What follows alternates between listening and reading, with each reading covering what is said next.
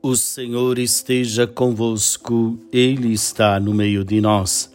Proclamação do Evangelho de Jesus Cristo, segundo João. Glória a vós, Senhor. Naquele tempo, disse Jesus aos seus discípulos: Agora parto para aquele que me enviou. E nenhum de vós me pergunta: Para onde vais? Mas porque vos disse isto, a tristeza encheu os vossos corações. No entanto, eu vos digo a verdade. É bom para vós que eu parta. Se eu não for, não virá até vós o defensor. Mas se eu me for, eu vou-lo mandarei.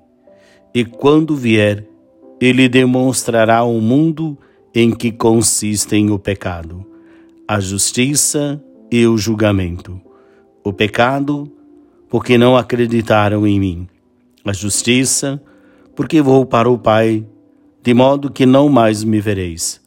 E o julgamento, porque o chefe deste mundo já está condenado.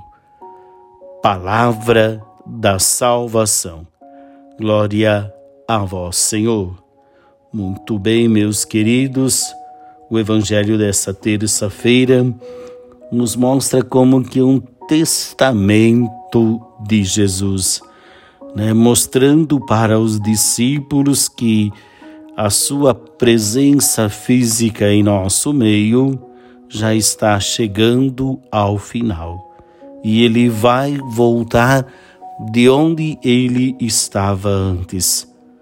E a sua ida não é um despedir-se para sempre da humanidade, pelo contrário, a permanência de Jesus, e melhor, a permanência da Trindade, se faz mediante o envio do Espírito Santo para que possamos, animados, orientados pelo Espírito, possamos olhar para as nossas atitudes e perceber se realmente eu acolhi Jesus, que eu sou homem da verdade, se a minha vida é uma vida baseada na justiça, na honestidade, para que exige, exige de nós esta conversão.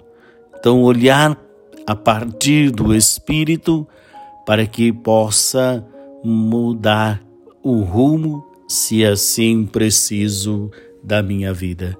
Que Maria, nossa mãe, nos ajude a darmos esta abertura ao Espírito para podermos ser homens e mulheres renovados.